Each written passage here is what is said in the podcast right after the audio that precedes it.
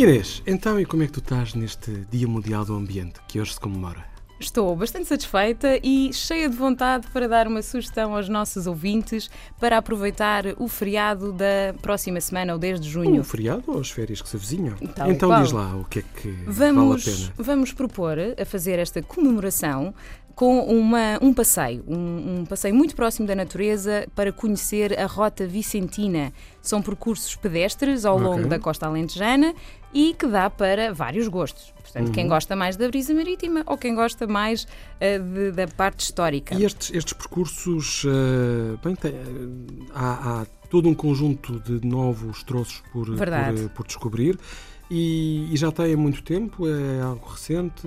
É a parte interessante do nosso Minuto de hoje. Está a celebrar este ano 3 anos estes Uhum. percursos e para celebrar acrescentam mais 50 km, ou seja, aos 350 anteriores, que já Ah, existiam, ok. juntam-se agora novos 50 para descobrir. Olha, e é, e é fácil de descobrir, ou melhor, é fácil de saber por onde ir e sem GPS, há informação. Está tudo, Ah. Uhum. está tudo acautelado, não precisamos de ser escoteiros para nos aventurar nestes, nestes percursos, Estou- porque o caminho está totalmente sinalizado, com um código de sinalética intuitivo e bem visível.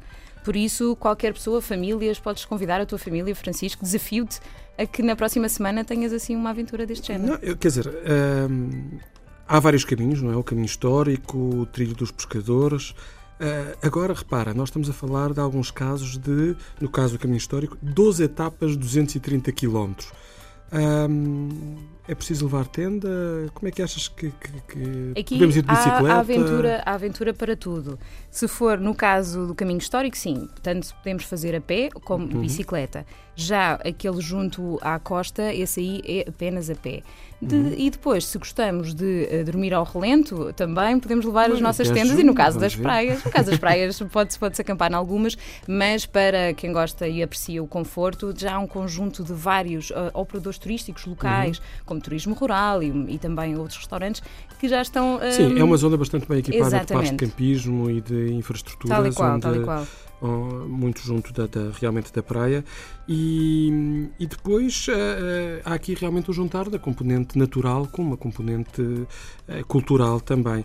Onde é que nós conseguimos saber mais sobre Toda a informação e até para escolher com detalhe os percursos que querem fazer, Uhum. quais as etapas, que não precisam de fazer os percursos na totalidade, podem ir conhecendo e descobrindo eh, esta zona do nosso país.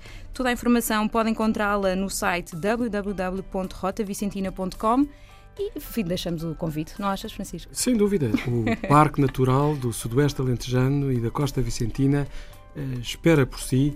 Depois de o conhecer, certeza que o ambiente agradece porque o vai proteger melhor.